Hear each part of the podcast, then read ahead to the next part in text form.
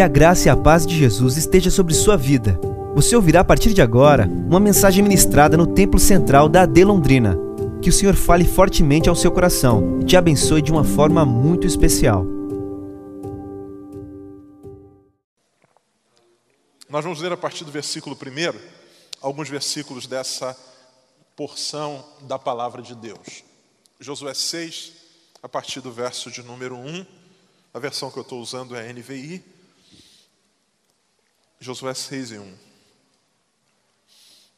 Diz-nos assim a palavra do Senhor. Jericó estava completamente fechada por causa dos israelitas. Ninguém saía nem entrava.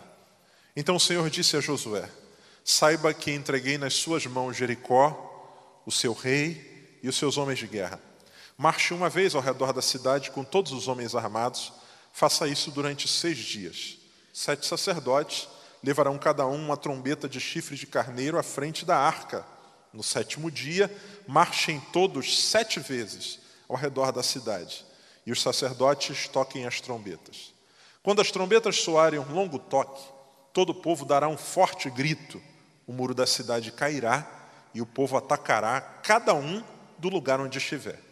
Josué, filho de Num, chamou os sacerdotes e lhe disse, ou lhes disse: Levem a arca da aliança do Senhor. Sete de vocês levarão trombetas à frente da arca, e ordenou ao povo: avancem, marchem ao redor da cidade. Os soldados armados irão à frente da arca do Senhor. Quando Josué terminou de falar ao povo, os sete sacerdotes levaram as suas trombetas perante o Senhor, saíram à frente tocando as trombetas. E a arca da aliança do Senhor ia atrás deles. Os soldados armados marchavam à frente dos sacerdotes que tocavam as trombetas. E o restante dos soldados seguia a arca. Durante todo esse tempo, tocavam-se as trombetas. Mas Josué tinha ordenado o povo: não deem o brado de guerra, não levantem a voz, não digam palavra alguma até o dia em que eu ordenar. Então vocês gritarão. Assim se fez. A arca do Senhor rodeara a cidade, dando uma volta em torno dela então o povo voltou para o acampamento, onde passou a noite. Josué levantou-se na manhã do dia seguinte e os sacerdotes levaram a arca do Senhor. Os sete sacerdotes que levavam as trombetas iam adiante da arca do Senhor tocando as trombetas. E os homens armados iam à frente deles, e o restante dos soldados seguia a arca do Senhor enquanto as trombetas tocavam continuamente. No segundo dia, também rodearam a cidade uma vez e voltaram ao acampamento. E durante seis dias repetiram aquela ação. No sétimo dia, levantaram-se ao romper da manhã e marcharam da mesma maneira, sete vezes ao redor da cidade. Foi apenas nesse dia que rodearam a cidade sete vezes. Na sétima vez, quando os sacerdotes deram o toque da trombeta, Josué ordenou ao povo: gritem, o Senhor entregou a cidade a vocês. A cidade com tudo que nela existe, será consagrada ao Senhor para destruição. Somente a prostituta Raabe e todos os que estão com ela em sua casa serão poupados, pois ela escondeu os espiões que enviamos. Mas fiquem longe das coisas consagradas. Não se apossem de nenhuma delas, para que não sejam destruídos. Do contrário, trarão destruição e desgraça ao acampamento de Israel. Toda prata, todo ouro, todos os utensílios de bronze e de ferro serão consagrados ou serão sagrados e pertencem ao Senhor e deverão ser levados para o seu tesouro. Quando soaram as trombetas, o povo gritou. Ao som das trombetas e do forte grito, o muro caiu. Cada um atacou do lugar onde estava e tomaram a cidade. Amém. Louvado seja o Senhor pela sua palavra. Meus irmãos, na semana passada, quinta-feira passada, a gente meditou um pouco sobre os momentos finais da vida de um grande homem de Deus chamado Moisés. A gente estudou os últimos capítulos do livro de Deuteronômio. E hoje eu quero, junto com você, é, seguir os eventos ou seguir essa cronologia do que vem a seguir. Após a morte de Moisés, nós temos mais alguns eventos e depois nós temos esse evento que está narrado aqui em Josué, capítulo de número 6. Depois de Moisés ter morrido, Josué, o seu sucessor que havia sido escolhido por Deus, ele assume a liderança do povo e começa a conduzir esse povo em direção àquela que era a terra da promessa, que por 40 anos o povo vinha caminhando, tentando e objetivando chegar lá. O capítulo 6 fala para nós de que neste caminho, agora sob a liderança de Josué, indo em direção à terra prometida, há no meio um obstáculo, há no meio um, um desafio a ser vencido e que Deus disse que deveria ser enfrentado de forma séria e com muita presteza. Que desafio é esse? A cidade chamada Jericó. Jericó está no meio do trajeto que os israelitas estão fazendo, de onde eles vêm do deserto, em direção à terra prometida. Deus fala com Josué dizendo que aquela cidade deve ser vencida pelos israelitas e então, ou só então, eles devem continuar indo em direção ao seu destino final. Pois bem, a cidade de Jericó ela é um grande desafio, porque ela tem uma estrutura construída ou constituída por muralhas que permitia com que ela resistisse de forma muito tranquila a ataques inimigos. A cidade era construída de tal maneira que ao seu redor haviam grossas e grandes muralhas e portas que a Bíblia diz que, quando fechadas, tornavam aquele espaço quase que hermético. Olha o que, que diz o versículo de número 1 do capítulo 6. Jericó estava completamente fechada por causa dos israelitas. Ninguém saía e nem entrava.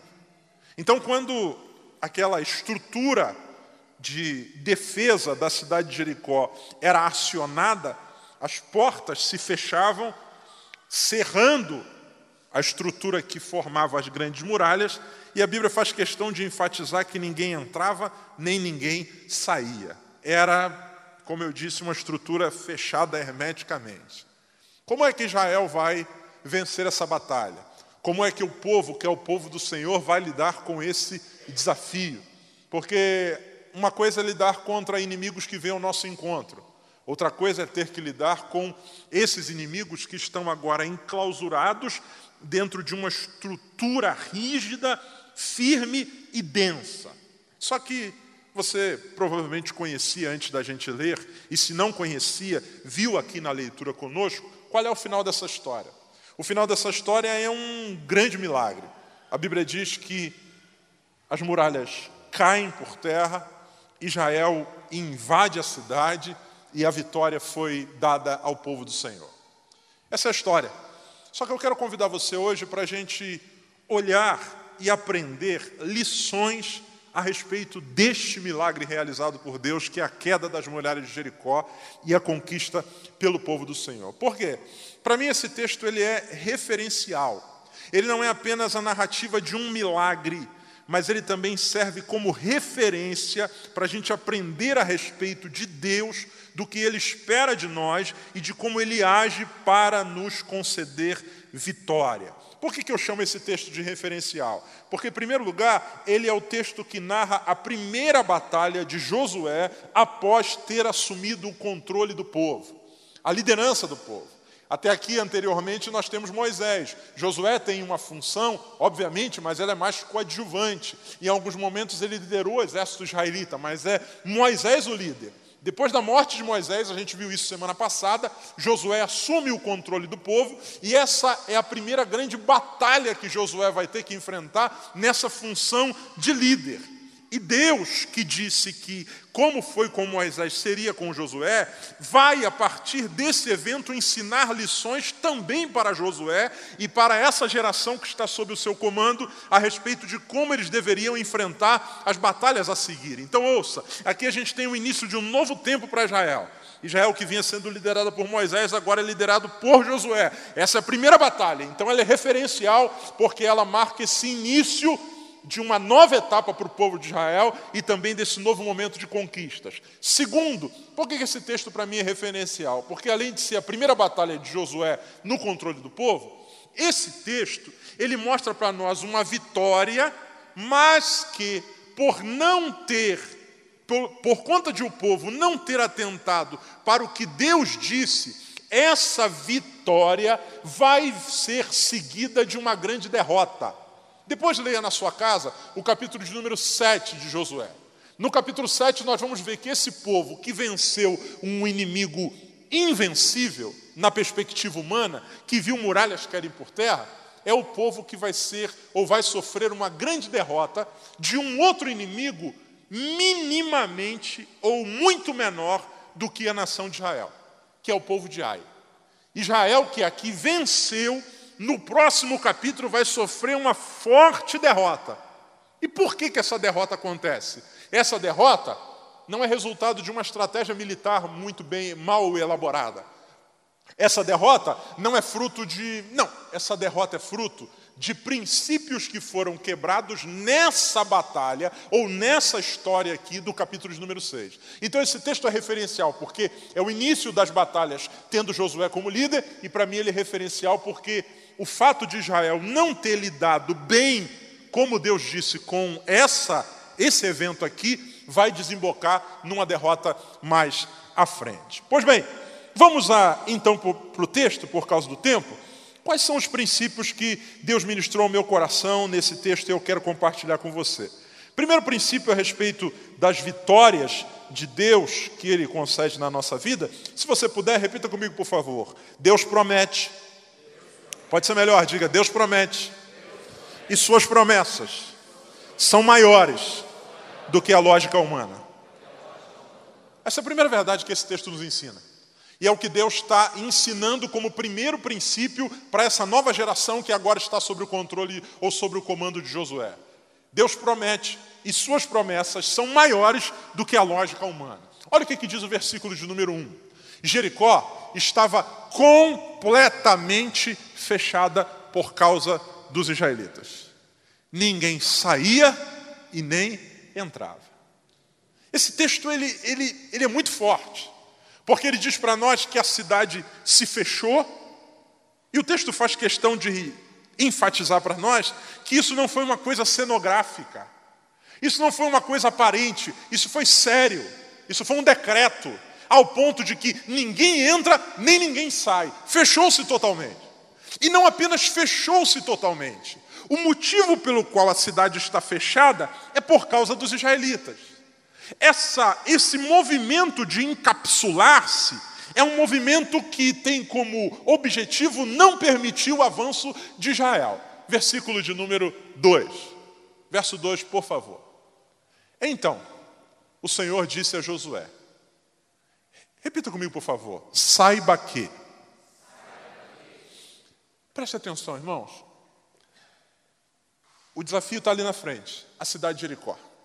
Josué manda espias, espiões para verem como é a cidade, eles contemplam tudo. Quando eles são descobertos, a cidade se fecha. Pô, pô, pô, pô, travou tudo. Eu imagino que Josué, bem como todo o povo está olhando, está dizendo: o que, que a gente vai fazer agora? As muralhas são altas, sabe-se que as muralhas são grandes, sabe-se que a cidade está fechada, sabe-se que ninguém entra, sabe-se que ninguém sai, sabe-se que é muito difícil. Nesse cenário em que está todo mundo tenso, Deus aparece para Josué. E Deus diz assim: saiba que. Ou seja, Josué, eu vou dizer para você uma coisa que você precisa saber. E que coisa é essa? Eu vou dizer para você uma coisa que você ainda não sabe. Você sabe que a cidade está fechada, você sabe que as muralhas são grandes, você sabe que o inimigo é oposto a você, só que tem uma coisa que você precisa saber. Eu quero que você saiba. E que coisa é essa? Eu entreguei nas suas mãos Jericó, o seu rei e os seus homens de guerra. Deus tem promessas. E as promessas de Deus, elas são maiores do que a lógica humana. Deus vai dizer para Josué: saiba que. Você lembra daquilo que a palavra de Deus diz, Deus inspirando o profeta Jeremias? Ele diz: clama a mim, e responder-te-ei, e anunciar-te-ei coisas grandes e firmes que não sabes. As promessas de Deus normalmente não são confirmações das nossas percepções.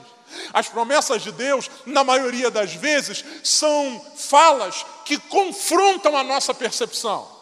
Deus, muitas vezes, quando fala, fala para confrontar a nossa percepção. O que, que você vê? Eu vejo muralhas. O que, que você vê? Eu vejo portas fechadas. O que, que você vê? Eu vejo uma cidade forte. Deus diz, mas tem uma coisa que você precisa saber. Eu, o Senhor, já entreguei a vitória nas suas mãos.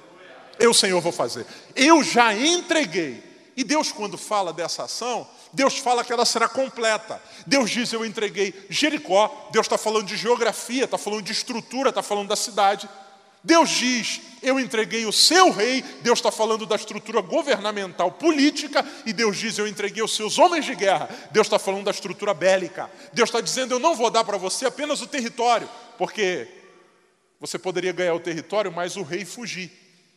Eu não vou dar para você apenas o território e o rei, porque os soldados poderiam desertar e esses caras depois poderiam dar um, fazer um motim e tentar atacar de novo. Eu vou dar vitória completa. A Jericó será sua, o seu rei e os seus valentes. Deus está dizendo: eu vou derrubar a estrutura que cerca e eu vou te dar tudo que está dentro dessa cidade. A primeira verdade que esse texto nos ensina a respeito das vitórias que Deus concede é que as promessas de Deus normalmente são muito maiores do que a lógica humana, irmãos. Nós, muitas vezes, diante de problemas que aos nossos olhos parecem muito grandes, nós tentamos, nós tentamos pensar, imaginar caminhos para, para a solução deles. Não, eu acho que por aqui talvez dê certo. A gente fica procurando brechas no muro, a gente fica procurando, cara, se eu botar uma escada, quando o que Deus diz para Josué, Josué, tem uma coisa que você precisa saber. E que coisa é essa? Eu, eu já agi nesse sentido. Eu tenho um plano de vitória para essa realidade. Sabe, amado, talvez você esteja aqui hoje e você seja alguém que, que sabe muita coisa a respeito do seu problema. Talvez você seja especialista no seu problema. Hoje a gente vive um tempo que a internet ela nos possibilita muitas coisas, mas ela também gera alguns tipos de problema nesse sentido, né? Eu, eu conheço algumas pessoas que ao fazerem um exame, antes de levar para o médico, o cara, o cara já entra no Google. Deixa eu ver isso aqui. Meu Deus do céu, caramba, esse aqui está mais alto, pode ser câncer, pode ser não sei o quê, pode ser não sei o que lá. A, a, gente procura, a gente procura conhecer tudo a respeito daquele possível problema. Ouça, talvez você saiba muito a respeito da sua dificuldade, mas você precisa saber coisas a respeito da vontade de Deus. Deus é o Deus que pode fazer milagres. Josué, saiba aqui. A primeira verdade que esse texto nos ensina, então, é que as promessas de Deus elas vão além da lógica humana. A cidade está fechada e Deus diz: Eu já te dei.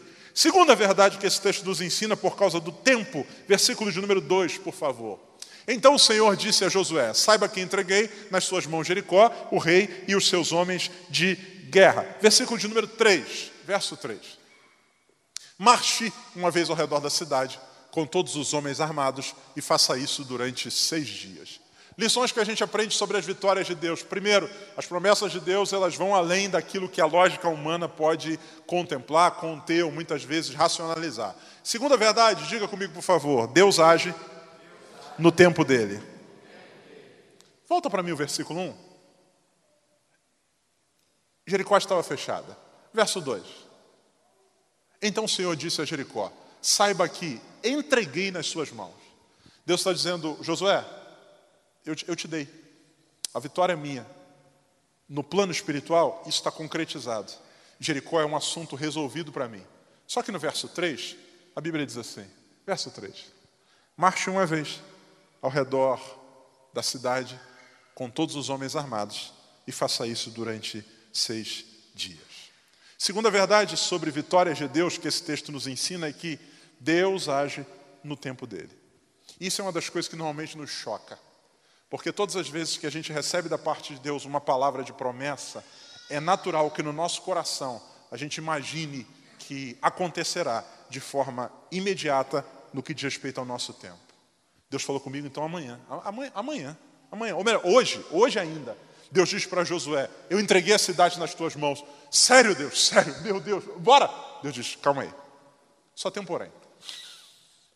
Eu quero que você faça um processo. Você vai pegar o povo e eles vão rodear as muralhas da cidade durante seis dias, e no sétimo dia eles vão rodear sete vezes. Eles têm que levar a arca, eles têm que levar os sacerdotes, eles têm que. Ou seja, a vitória que Deus disse que concederia, que os israelitas imaginavam para já, ela só vai acontecer depois de 13 voltas ao redor da cidade, num período que vai demorar sete dias.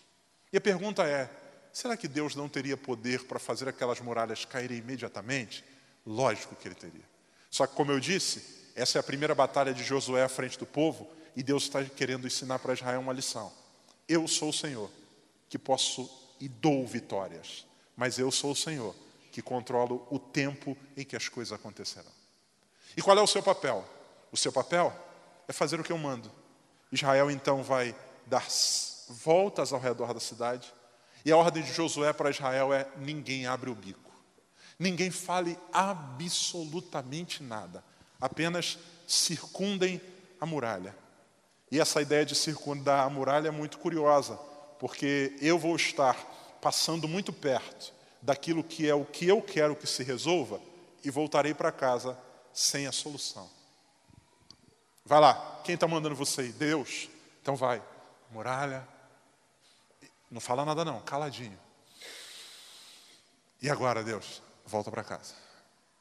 Um dia, dois dias, três dias, quatro dias, cinco dias, seis dias. E o sétimo dia é o dia da vitória. Sim, mas no sétimo dia vocês vão rodear sete vezes.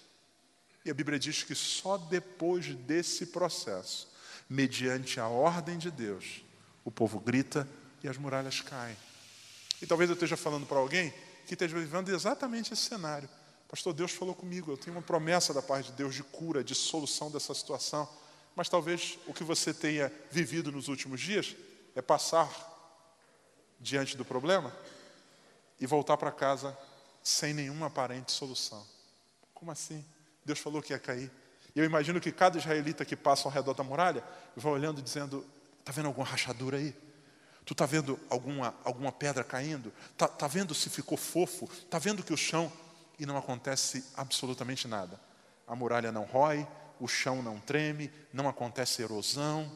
Deus está trabalhando no coração do povo a confiança perseverante naquilo que Deus diz. Deus está trabalhando no povo a fé para permanecer. E na hora que Deus estabeleceu, o milagre e vai acontecer em nome de Jesus. Deus tem o controle de tudo e Ele quer que a gente confie nele, submeta a Ele a nossa ansiedade no que diz respeito ao tempo. O Deus que disse, Eu já entreguei, é o Deus que disse, Tem um processo para vocês passarem. Em terceiro lugar, por causa do, do tempo, versículo de número 20. Verso 20. Quando soaram as trombetas, o povo gritou ao som das trombetas e do forte grito. O muro caiu. Cada um atacou do lugar onde estava e tomaram a cidade. A terceira lição que Deus está ensinando para Israel, a primeira delas é que as promessas vão além da lógica humana. Jericó está fechada, mas Deus diz: Eu vou te dar ela por completo.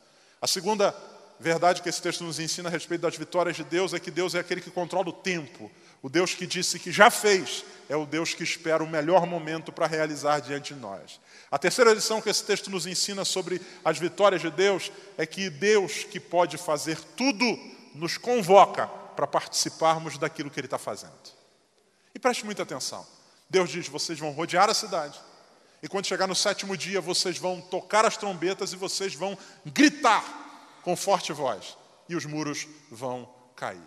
Meus amados, é, já teve gente que se debruçou sobre esse texto, tentando estudar do ponto de vista físico, se a força do grito, se é, a, a, tonalidade, se os, os, decibéis, a reverberação, as ondas é, foram suficientes para derrubar a muralha.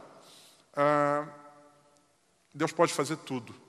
E Deus pode, se quisesse, ou se essa fosse a sua vontade, ou se essa foi a sua vontade, ter usado a voz, as ondas, etc. Mas uma coisa é fato: Deus não precisava do grito dos israelitas para derrubar a muralha. Deus não precisava das voltas dos israelitas para derrubar a muralha. Deus está ensinando ao povo que as vitórias que Ele dá ao seu povo, Ele que pode tudo, nos convida a participar desse processo. E neste processo, a gente faz uma parte que aos nossos olhos parece insignificante, mas que com o poder dele a gente vê coisas que a gente jamais imaginou ver. Deus permitiu que cada israelita pudesse ver diante dos seus olhos a muralha ruindo enquanto eles gritavam sobre a ordem de Deus. Isso é poderoso e precioso. Deus poderia ter deixado Israel no alto da montanha e ter estalado o dedo e as muralhas implodirem, mas Deus permitiu que Israel estivesse perto das muralhas para verem aquilo acontecendo. Sabe, as vitórias de Deus, elas nos envolvem no processo que o Senhor estabeleceu. Deus nos chama a assumirmos a nossa parte. Deus nos chama a participarmos do seu propósito. Deus nos chama a cumprirmos o seu propósito e ouvirmos o som da sua voz. Deus nos chama a nos envolvermos com aquilo que ele deseja fazer usando a nossa vida. Ouça, Deus não precisava dos israelitas gritando, mas ele está dando privilégio a esse povo de fazer parte daquele grande milagre. Então ouça, o que é que Deus está mandando você fazer? O que é que Deus está direcionando você a fazer? Isso talvez rompa um pouco da sua lógica. Isso talvez na sua visão seja algo extremamente insignificante. Pastor, Deus está me direcionando para fazer isso aqui, mas perto da solução que tem para dar, ou perto do tamanho do desafio do problema, isso não é nada. Mas enxergue isso como um privilégio. Deus poderia fazer sem você, mas Deus quer que você veja o agir dele e você seja parte disso. É para isso que Deus está chamando Israel gritem, estejam diante das muralhas, elas vão cair diante de vocês. E o que, vocês vão fazer? Cada um vai na frente de si, ou cada um do lugar onde está, vai avançar. Deus está dando a eles o privilégio de estar perto das muralhas e quando elas caem, eles avançam do lugar aonde estão em direção àquilo que o Senhor preparou para eles. Ouça, nós muitas vezes, nós muitas vezes, por sabermos que somos incapazes, nós muitas vezes não cremos que Deus pode nos usar como parte do processo. Nós muitas vezes não acreditamos que Deus está nos chamando para fazer parte daquilo que Ele quer realizar. Então, ouça com muita atenção, entenda: Deus pode derrubar muralhas sem ação humana, mas Deus chama Israel para fazer parte desse processo, porque isso é o que vai acontecer daqui para frente todas as vezes. O Deus, que é o Senhor dos exércitos, vai usar os israelitas e vai abençoar os israelitas para que, por meio deles, as vitórias sejam alcançadas. E quando a força dos israelitas se acabar, Deus vai intervir de forma gloriosa, como fez em diversos momentos. Mas Deus está chamando esse povo para se posicionar, crendo na promessa de Deus e se entendendo como parte daquilo que Deus está querendo realizar. Então, ouça. Deus está nos chamando para assumirmos o nosso papel no meio desse processo. Qual é a parte que o Senhor tem ministrado ao seu coração? Deus tem chamado você para exercer um papel de intercessor, e talvez você diga, pastor, mas o problema é tão grande que será que vai fazer algum tipo de diferença? Eu estar tá orando aqui, eu pequenininho, sozinho, fazendo essa campanha? Ouça, não é a dimensão daquilo que você faz, é a graça de Deus que se derrama, mas Deus, por graça, convidando você para participar disso. Talvez é alguém que Deus está chamando você para ministrar ao coração dele. Você diga, pastor, mas assim, é uma pessoa tão difícil, enfrentando um momento tão difícil, eu não sei nem o que dizer, mas Deus está mandando você ir, então vai. Hoje à tarde eu estava conversando com uma querida irmã aqui na igreja que contou um testemunho muito interessante. Ela falou que estava passando num determinado lugar é, onde tem um salão de cabeleireiro que ela ia lá fazer o cabelo. E ela falou que naquele dia ela pegou um Uber e, por coincidência, o Uber parou exatamente na frente do salão onde ela fazia o cabelo. E ela falou que está ali sentada, olhando pela janela, esperando é, o movimento, o fluxo dos carros avançar. E a dona do salão estava na frente do salão de cabeleireiro, com um olhar meio perdido, em direção assim ao horizonte, olhando. E ela falou que Deus falou no coração dela: diga para essa mulher a seguinte palavra. E disse o que ela tinha que dizer para aquela mulher. E ela, ela falou: Meu Deus, mas como assim? Eu, eu vou dizer isso para ela? É, só porque eu vi ela olhando assim, meio que no horizonte, parece que meio triste e tal. Mas como é que eu vou dizer isso? Eu eu não sei da vida da mulher, eu não conheço, ela parece uma pessoa bem cedida. E ela falou que aquilo queimava no coração dela, ardia no coração dela. No dia seguinte, ela falou: Eu vou fazer prova com Deus. Era uma sexta-feira, no dia seguinte era um sábado. Ela falou: vou ligar para o salão. Se ela tiver vaga na agenda para me atender, eu vou entender que é Deus. Ligou para o salão e disse: Eu queria ver se eu poderia fazer alguma coisa. A mulher falou assim: Pode sim pode sim, tem uma vaga aqui no horário tal. Ela falou que foi quando chegou lá, encontrou a pessoa, e ela disse assim: Olha, outro dia, eu estava passando por aqui, vi você na frente do salão, com um olhar meio perdido, e Deus colocou uma palavra no meu coração. Deus mandou dizer para você isso e isso. Quando ela terminou de falar, a mulher caiu em prantos. Em prantos. Chorando. Abriu para ela a vida inteira, contou a história inteira. E ela disse, pastor, quando eu ouvi a história da mulher, eu vi que era um problema, uma dimensão tão grande. Eu não sou capaz de resolver, mas eu louvei a Deus, porque Deus me deu a graça de poder fazer parte daquilo. Aquela palavra foi a chave que abriu o coração daquela mulher para uma mudança, para uma graça, para uma intercessão. Então, ouça, Deus nos chama a fazermos parte do seu propósito. Deus está dizendo para Israel: fiquem na frente da muralha e gritem. Imagina todo mundo olhando dizendo: será que a minha voz vai fazer diferença? Talvez não seja a sua voz que faça a diferença, mas Deus está dando a você a graça de poder participar disso. Eu vi a muralha caindo na minha frente. E louvado seja Deus por isso. Em quarto lugar, as promessas de Deus nos abençoam, mas as promessas de Deus que nos abençoam têm como propósito abençoar outros que também têm promessas. Parece confuso? Vou repetir. As promessas de Deus que nos abençoam também têm como propósito abençoar outros que também têm promessas. Versículo de número 22 diz assim a palavra do Senhor. Josué disse aos dois homens que tinham espionado a terra: Entrem na casa da prostituta, Rabi, e tirem-na de lá com todos os seus parentes, conforme o juramento que fizeram a ela. 23. 23. Então os jovens que tinham espionado a terra entraram e trouxeram Raabe, seu pai, sua mãe, seus irmãos e todos os seus parentes. Tiraram de, tiraram de lá todos os da sua família e os deixaram no local, fora do acampamento de Israel. Diga comigo, por favor, Jericó é uma promessa de Deus para Israel.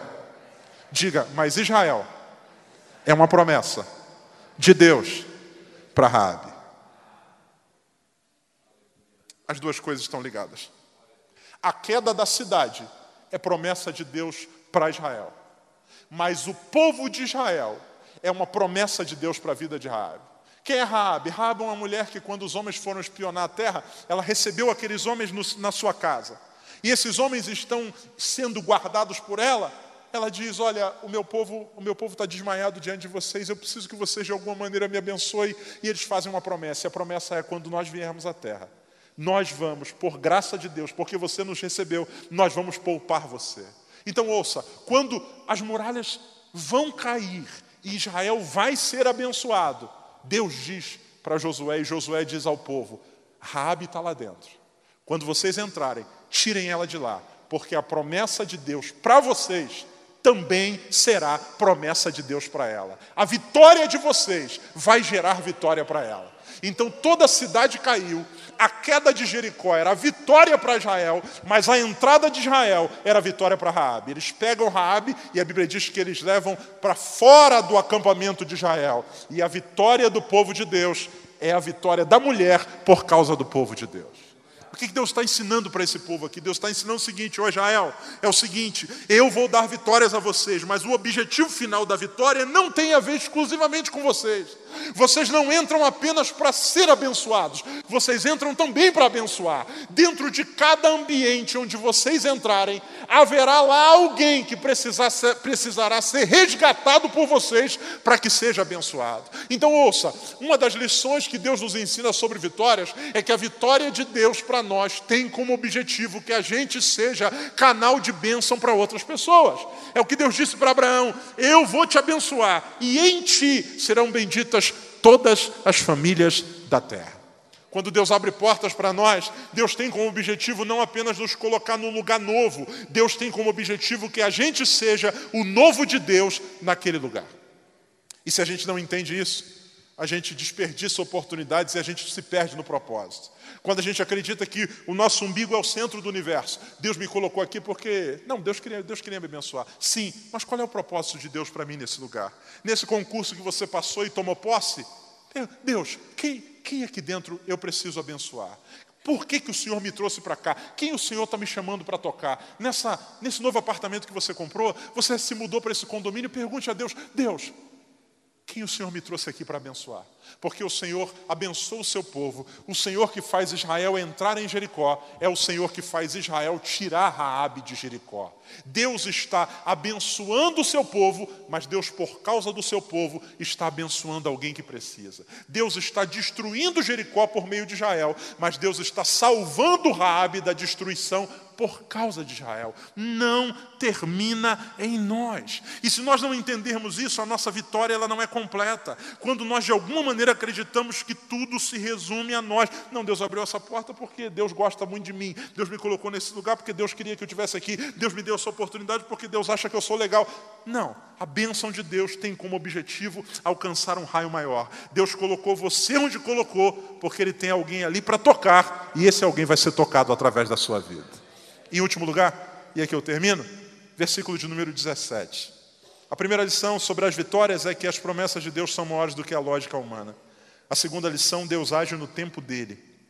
A terceira lição, Deus nos chama para fazer parte daquilo que Ele está realizando. A quarta lição, a promessa de Deus nos abençoa, mas abençoados nós somos bênção para outras pessoas que também têm promessas. E em quinto lugar, versículo de número 17. A cidade, com tudo que nela existe, será consagrada ao Senhor para a destruição. Somente a prostituta Raabe e todos que com ela estão em casa serão poupados, pois ela escondeu os espiões que enviamos. Verso 18. Mas fiquem longe das coisas consagradas. Não se apossem de nenhuma delas para que não sejam destruídos. Do contrário, trarão destruição e desgraça ao acampamento de Israel. Como pode uma grande vitória se transformar num instrumento de desgraça? Deus diz que isso é possível. E como isso é possível? Deus está ensinando a quinta lição para os israelitas que eles devem levar para todas as próximas batalhas. E a lição é: nós precisamos tributar a Deus todas as nossas conquistas. E aqui, Deus, como é a primeira batalha de Josué à frente do povo, ele está sendo radical. Como é que funcionava e vai funcionar normalmente nas outras guerras? Funcionava da seguinte maneira: uma parte daquilo que era conquistado era oferecido ao Senhor como oferta, e a outra parte, chamada de despojo de guerra, era dividido entre os soldados. Isso era comum e vai acontecer em diversos outros momentos da história dos israelitas. O despojo sendo dividido entre os soldados. A parte de Deus está aqui e a parte que pode ser compartilhada está aqui. Quando chega em Jericó, Deus diz assim: vocês vão invadir Jericó. Maravilha. A cidade vai cair. Show de bola. Na cidade tem bastante riqueza. Sim. Só que vocês vão fazer uma coisa. Tudo aquilo que for prata, ouro e cobre consagrado a Deus. E o resto, eu quero que vocês arrebentem com tudo. Não, peraí, senhor. Prata, ouro e cobre é teu? Sim. E o resto? Queimem tudo, arrebentem com tudo, destruam tudo, matem tudo, aniquilem tudo. Mas como assim, senhor? Por quê? Vocês vão apresentar tudo isso como oferta, como sacrifício ao Senhor. Por que esse texto é referencial? Porque Deus está estabelecendo aqui um princípio para Israel, que deve ser aplicado a todas as demais guerras. Deus está dizendo o seguinte: vocês lá na frente vão me entregar uma parte, mas aqui, como prova da fé de vocês, eu quero que vocês entreguem tudo. Tudo. Essa vitória precisa ser totalmente tributada a mim. Ninguém vai sair de lá com nada. Nada, Senhor, nada. O que é para o templo, o que é para o Senhor, separe e o restante destruam tudo. Sabe, irmãos, muitas vezes nós alcançamos vitórias, mas elas se transformam em desgraça porque a gente não entende ou a gente não tributa a Deus o louvor devido por aquilo. Acreditamos que é fruto do nosso braço, acreditamos que é fruto da nossa capacidade. E por que, que a gente quer tanto ficar com uma parte daquilo que foi que está em Jericó? Por um motivo. Porque, de alguma maneira, a gente acha que merece. Caramba, foi um esforço, cara. A gente passou 13 dias aqui nesse troço, rodando, rodando, rodando, rodando, rodando, rodando, rodando. Pô, é um mínimo, né? Agora, depois de tanto rodar, depois de tanto gritar, depois de tanta luta, a gente não vai pegar nada? Não, a gente merece. E essa ideia de merecimento faz com que a gente queira se apossar daquilo como se fosse fruto do nosso braço. O segundo motivo pelo qual a gente quer se apossar daquilo que Deus disse que é dele, em primeiro lugar é porque a gente acha que merece, e em segundo lugar é porque a gente acha que precisa. É aquela sensação do seguinte: eu estou diante de uma oportunidade que pode não se repetir. Então presta atenção, caiu a muralha, meu Deus, cara, na casa lá do, do, do, do Jericozita, sei lá se esse é o termo, do morador de Jericó. Caramba, cara, lá, uma TV de 60 polegadas. Meu Deus, de graça. Caramba, Deus está mandando quebrar essa TV, Deus está mandando destruir tudo, destruir tudo. Caramba, mas essa, pô, mas essa TV, caramba, será que eu vou ter dinheiro no futuro para comprar uma dessa? Será que eu vou conseguir um negócio desse? Aí a gente pensa o seguinte: eu preciso disso. E se eu não tiver isso agora, eu vou estar desperdiçando uma grande oportunidade. O que Deus está ensinando para Israel é o seguinte: abram mão de tudo, destruam tudo. Até aquilo que na visão de vocês é precioso, eu quero que vocês apresentem como oferta. Por quê? Porque, em primeiro lugar, isso não foi conquista de vocês. Eu, o Senhor, é quem fiz as muralhas caírem. Em segundo lugar, nada que tem em Jericó vocês precisam. Eu, o Senhor, sou poderoso para suprir vocês em tudo que vocês necessitam. O Deus que fez Israel caminhar 40 anos no meio do deserto é o Deus que os supriu. E o Deus que os supriu até ali, os supriria depois dali e supriria a vida inteira, como tem feito comigo e com você até agora. Por isso, precisamos aprender a tributar a Deus as nossas vitórias de forma integral. Muita gente se perde no processo e deixa de ser um vitorioso e passa a ser um derrotado por causa da sua postura diante da vitória.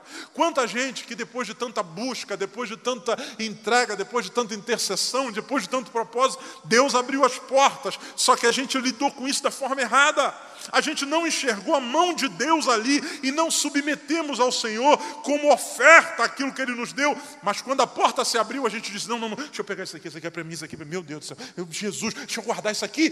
Quando Deus está dizendo: Ei, calma, calma, não tenha medo, entrega para mim. Quanta gente que estava desempregado orou tanto por uma porta de emprego, a porta se abriu e o cara nem dizimista é. Não, pastor, porque sabe como é que é, né? Pode ser que falte. Meu irmão, até ontem tu tinha zero, agora Deus está pedindo de você 10%. E a gente se torna egoísta, sovina. E sabe qual é o motivo? Primeiro, a gente acha que merece. Depois de tanta luta, eu não posso abrir mão disso aqui. Ou a gente acha que precisa. Sem isso aqui, eu não sou capaz de viver. A Bíblia diz que um homem chamado Acã, quando as muralhas caíram e ele entrou, ele viu algumas coisas que ele disse: Eu não posso viver sem isso. É a minha chance. Se eu não pegar agora, eu nunca mais vou ter um negócio desse. E por causa disso, Israel sofreu uma grande derrota. Sabe por quê? Porque Jericó era apenas uma parte da história de Israel. Deus tinha abençoado Israel antes de Jericó. E Deus continuou abençoando Israel depois de Jericó. Jericó era apenas uma parte do processo que Deus queria ensinar lições. Então, ouça, você não está diante da grande oportunidade da sua vida, você está diante de uma oportunidade da sua vida. E se Deus está dizendo para você, entregue isso para mim, entregue, porque o mesmo Deus que abriu essa porta, Ele é poderoso para abrir todas as outras. E se Ele não quiser dar outras cidades, Ele é poderoso para fazer chover pão do céu e suprir a mim e a você para a glória dEle. Vamos estar de pé nesse momento para a gente orar. Deus está ensinando Israel a partir das suas vitórias. Você pode fechar seus olhos. Creia, as promessas de Deus são maiores do que a sua lógica. Talvez você esteja olhando para as muralhas cerradas e dizendo: como é que vai ser? Deus é poderoso para fazer promessas, Ele faz. Deus diz: a cidade é de vocês. Deus é aquele que controla o tempo. E talvez você esteja em crise, porque você tem tantas promessas, mas parece que nada acontece. Você continua passando do lado das muralhas e elas não caem uma poeira do muro. Creia, Deus está no controle do tempo. Assuma o seu papel. Ainda que pareça mínimo. Se Deus disse para você rodear, rodeie Pastor, mas o que é isso? Isso não vai dar em nada. Se Deus mandou gritar, grite. Entenda que o que você faz não é determinante, mas é uma oportunidade que Deus está dando a você de participar daquilo que Ele quer fazer. Entenda que sua vitória, o cumprimento da promessa de Deus em você, resultará no cumprimento da promessa de Deus na vida de outros. Israel entrou em Jericó para tirar Raabe de lá. A gente, há pessoas que serão abençoadas depois que Deus abençoar você, se você entender o propósito da sua bênção. Em último lugar, tribute a Deus todas as suas vitórias. Entregue a Deus de forma integral todas as suas vitórias. Não se apegue ao que você recebeu, a tua herança é o Senhor. Pastor, depois de tanta luta eu entrei e agora Deus está mandando eu sair. Sai. Pastor, depois de tanta luta para receber, Deus está mandando entregar. Entrega. Jericó não é o seu sustento, o seu sustento é o Senhor. Ele sabe o que está fazendo. Vamos orar? Pai querido, em nome de Jesus, nos ensina, Senhor. Nos ensina, Senhor. Nos ensina como, Senhor, caminhar em direção às tuas vitórias. Em nome de Jesus, Senhor, nos ensina, Deus, o teu caminho, Deus, nos ensina. Como o Senhor ensinou a Israel, Pai. Nos faz crer nas tuas promessas nos faz confiar, mesmo que o tempo passe, nos faz nos posicionar, mesmo que isso pareça ínfimo diante do tamanho do problema, nos faz, ó Deus, entendermos que somos canal de bênção e, Senhor, nos faz confiar e entregar a Ti como oferta todas as nossas vitórias. O Senhor um dia pediu a um homem chamado Abraão o filho tão esperado e ele entregou porque ele sabia que maior do que o filho era o Senhor, e o Senhor era poderoso para fazer o que quisesse. Faz-nos entender isso hoje, Jesus. Não permita que a gente se aposse do que não deve, acreditando que precisa ou acreditando que merece. Nós não merecemos e nós também não precisamos. Tudo o que precisamos é do Senhor, e o Senhor é de fazer o que está no seu coração. O Senhor que derrubou Jericó é o Senhor que é poderoso para fazer infinitamente mais do que tudo aquilo que pedimos ou pensamos. Eu oro, Senhor, em nome de Jesus, por esse teu filho, Deus, que está insistindo numa empreitada de negócios, que o Senhor já disse que ele deve entregar mas deu tanto trabalho fundar essa empresa, deu tanto trabalho começar esse projeto, e agora o Senhor está dizendo entrega, mas ele acredita que não terá sustento sem isso, ele acredita que precisa disso para viver. Pai querido, faze-o entender que o Senhor que deu Jericó, o Senhor é poderoso para dar qualquer cidade, porque a terra é tua, que ele confie em ti, que ele oferte ao Senhor tudo que o Senhor está pedindo, e ele será surpreendido pelos teus milagres, em nome de Jesus. Que seja assim, hoje e sempre. Amém. Essa foi uma mensagem ministrada no Templo Central da AD Londrina. Acesse nossas redes sociais no Facebook, Instagram e YouTube e fique por dentro de tudo o que está acontecendo.